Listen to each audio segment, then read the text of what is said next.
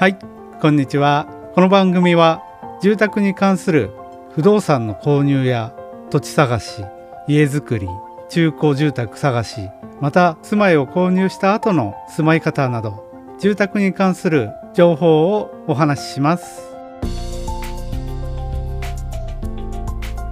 一級建築士で不動産コンサルティングマスターの楽寿のもたしです。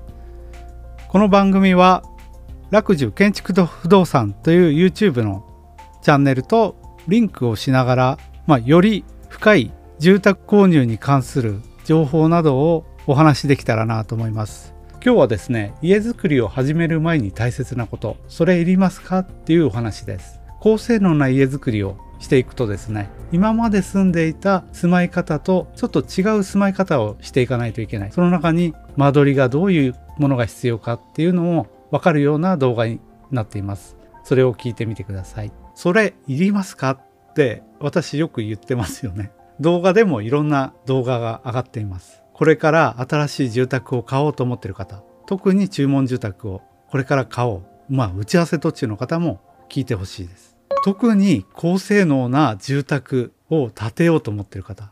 大事な要素です、まあ、高性能っていうのは私的な感覚で言うとヒート20の G2 よりも性能がいい。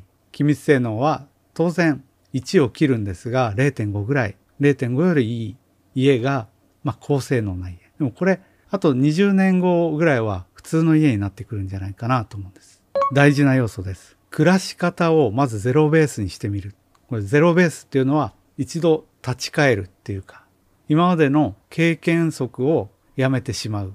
その方がとても打ち合わせに新鮮に挑めます。まあ、一度その住まい方をクリアにして考えると、まあ、これからの家づくりが非常に満足で快適で質が高い住まいになるっていうふうに私は思ってます。バルコニーいらないことや窓いらないことなど部分的な要素結構動画では上がってます。まあ窓が絶対いらないってわけではなくて必要な窓は必要ですよっていうとこなんですが再生リスト家づくりそれいりますかっていうシリーズこれはとてもこれからの家づくりの方は大事な要素なんです。まあ賛否あるんですね。まあ注文住宅いりますかみたいな動画もありますけれども、まあ見てほしい動画なんです。私が思う家づくり、間取りなんかがこの内容でだんだん伝わってくるっていう最初の導入の動画として使ってください。まずは今までの暮らしのままでの家づくりをしてしまうと失敗する要素。まあ、すでに高性能な住宅から新しい家を買うっていう方は別ですけども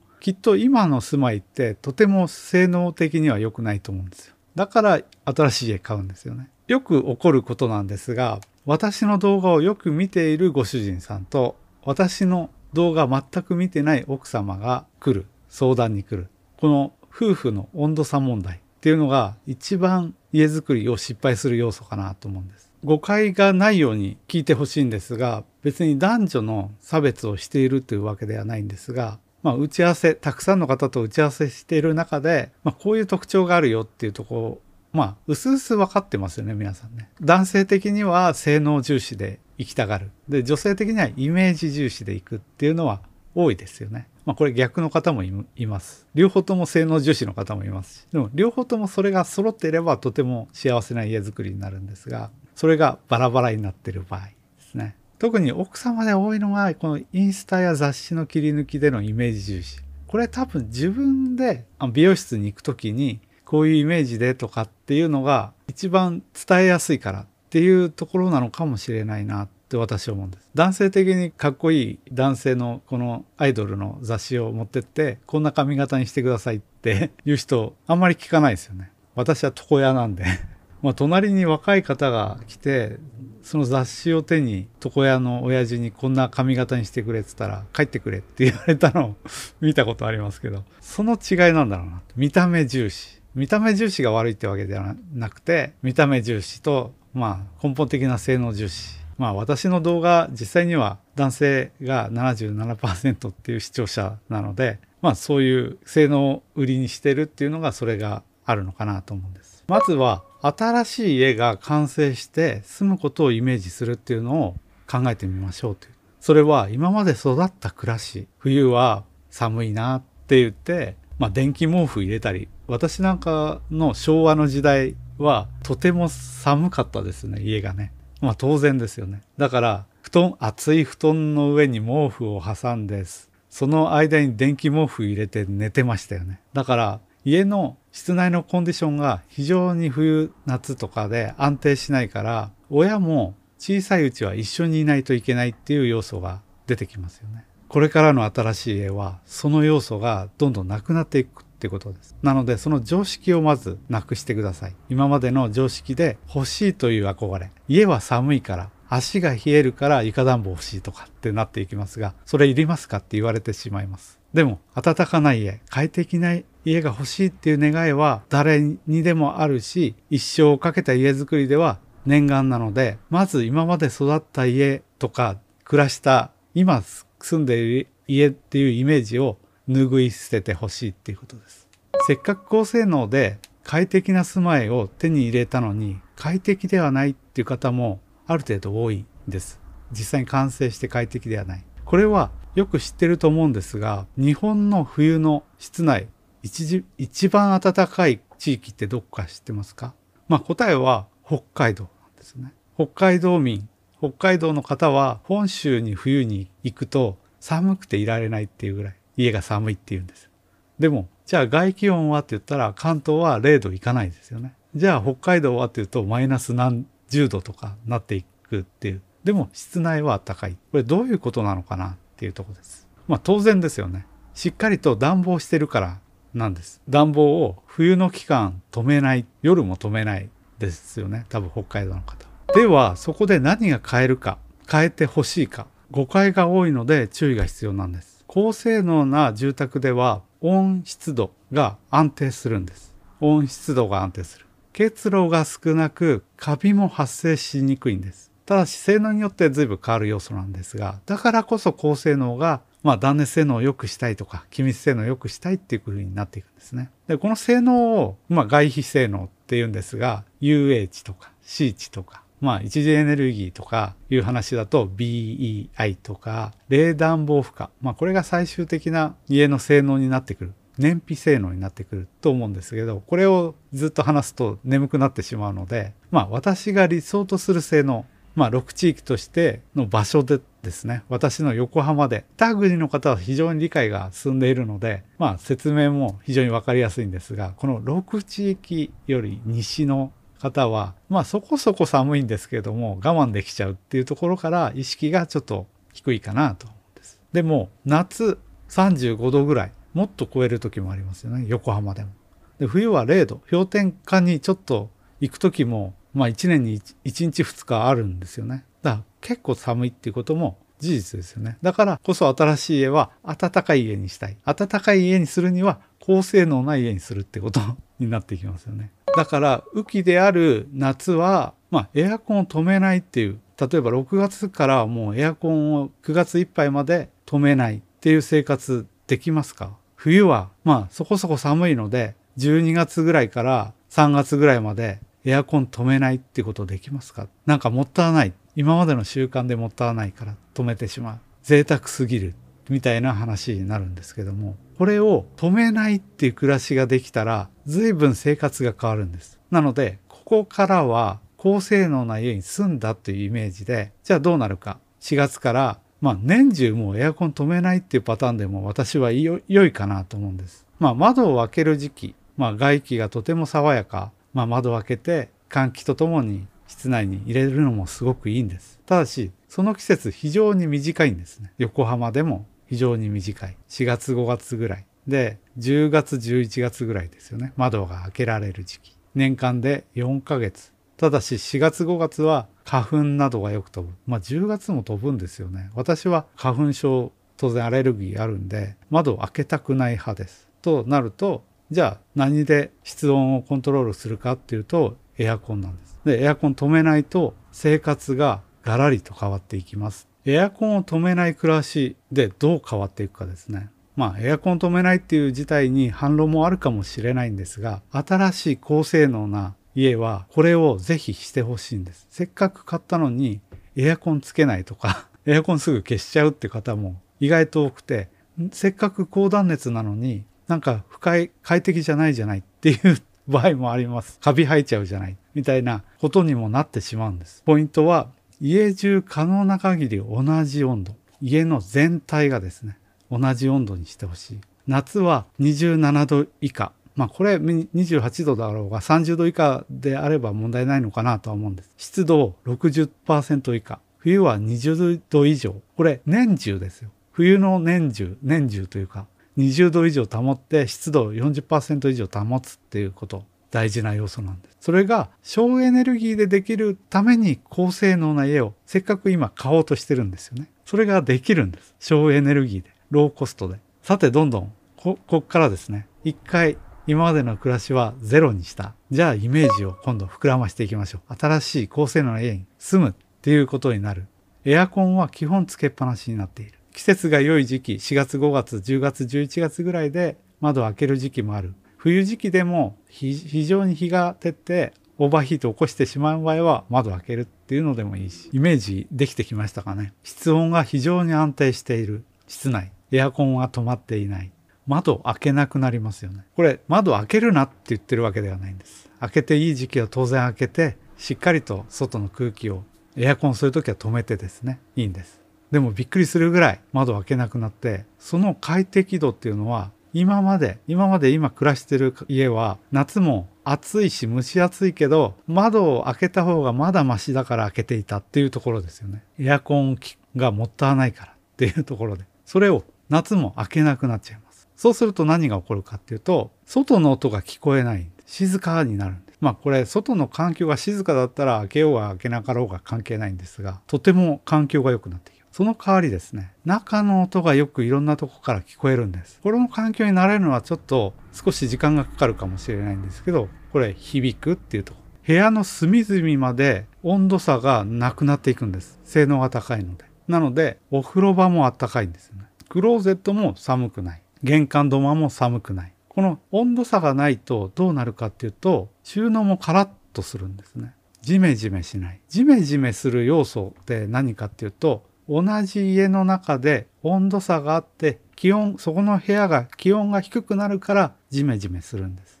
家中どこでも過ごせるようになります。だから例えば少し小さな隙間もしくは階段の踊り場でも快適に過ごせるんです。もっと高性能になれば玄関先も何かそこで暮らせる読書できるっていうような状況になってきますそしてまあ1年ぐらい経ってみて電気代、まあ、光熱費がえこんなに安いの？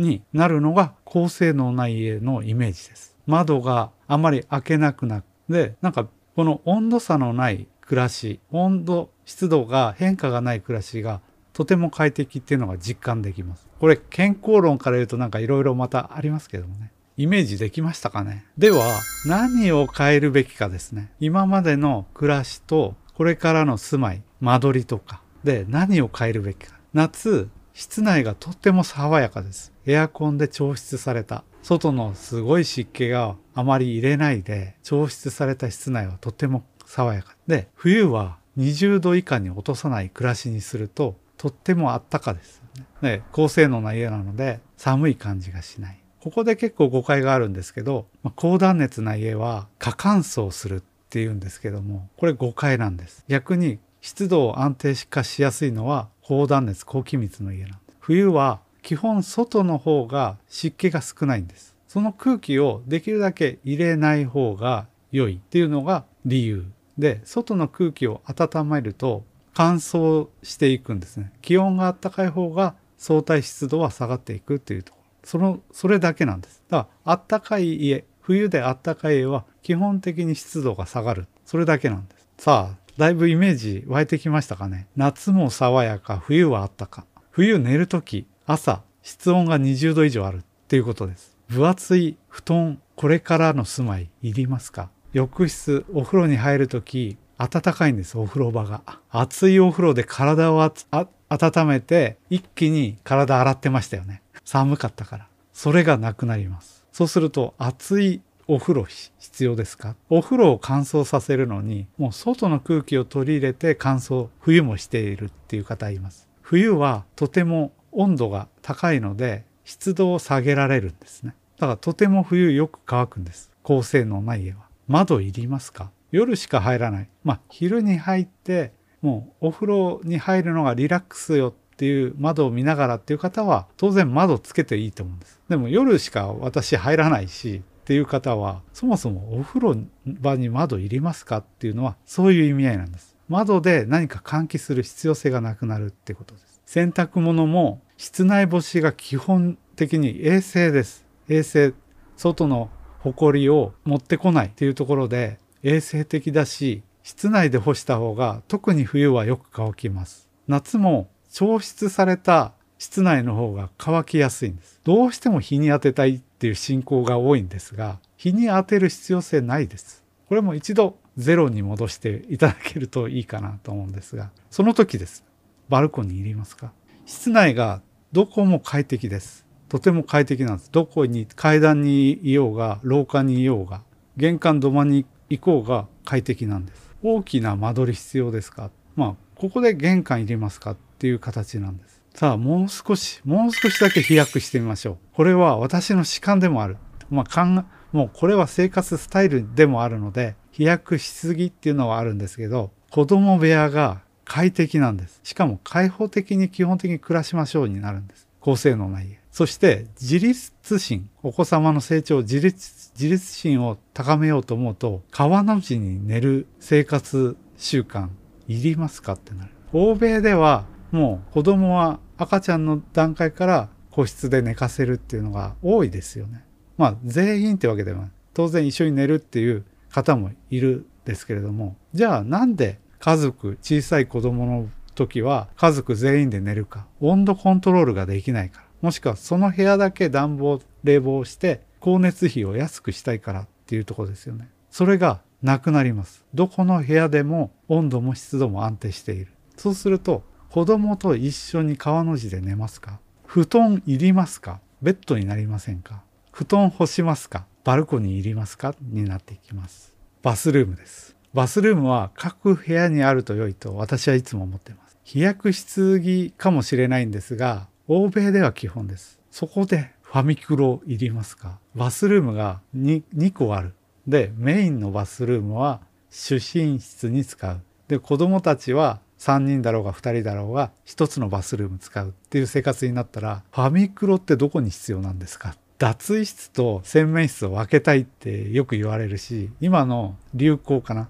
流行なんですがそもそも脱衣室いりますか？部屋にそのまま併設したバスルームっていうのが理想だと私は思ってますどの空間でも洗濯物よく乾くんですだとしたらランドリールームいりますか？わざわざ洗濯物干し室っていりますか？自分たちの服は寝室の一角で干せばいい。子供たちの洗濯物は自分たちの部屋で干せばいいっていう風にできます。ランドリールーム。これも要望多いですよね。でも、これが高性能な家を手に入れたなら、無理なく快適にできるってことなんです。その暮らしは嫌ですか？確かな根拠はないのですが、とても健康的にですよね。ヘルシーです。家族が楽しく住まえるようになりませんか？どうでしたか？高性能な家を手に入れたなら変わるところは変えていく方がいいです。まとめです。高性能な家はローコストで室内の室温湿度を安定化できるってこと。そのための断熱性能だったり気密性能だったり換気の装置だったりします。冬室温が下がらないんです。20度以下にエアコンは止めないですよ。ローコストで暖房ができる。厚い布団いらないんです。厚い布団だと暑くて眠れません。毛布1枚になります。年中です。熱いお風呂、お風呂いりますか？シャワーだけでもいいぐらいになっちゃいます。まあリラックスのためにお湯に浸かるっていうのは大事な要素です。湿度が安定するとカビないんです。カビる要素っていうのは、まあ、カビが繁殖しやすい20度から30度ぐらいまでで湿度が60%超えるとカビが生えやすいんです。じゃあ夏場どこの部屋も同じ温度で27度湿度60%に落とした家はカビにくいですよね冬もそうですどこの部屋も温度が安定していれば湿度が急上昇しないです。結露しないんですね。結露しなければカビが生えない。洗濯物はよく乾くんです。よく乾くんです。なので窓を開けなくなるっていう習慣ができます。今まで何かと換気といえば窓を開けてたっていう習慣がなくなっていくっていうところです。なので必要な窓と不要な窓が非常に意識的に高まります。不要に使わないバルコニーもいらなくなっていきます。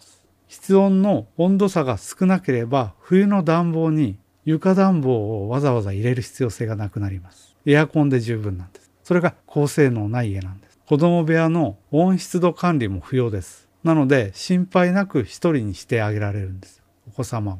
独立心を上げて家族がより幸せになる気が私はします。家族がより健康で維持しやすくなる。これが高性能な家を手に入れた時の最終的なイメージですなんか変な健康食品やサプリみたいなのを買って飲むよりはよっぽど高性能な家を作ってその温湿度快適な温湿度を快適に制御するっていうことをしやすくした方がより効果があるんじゃないかなと思うんです。資産価値が維持できる良質なストックができることで社会全体が豊かになるっていうのが最終形です。ちょっと言い過ぎかもしれないんですけど。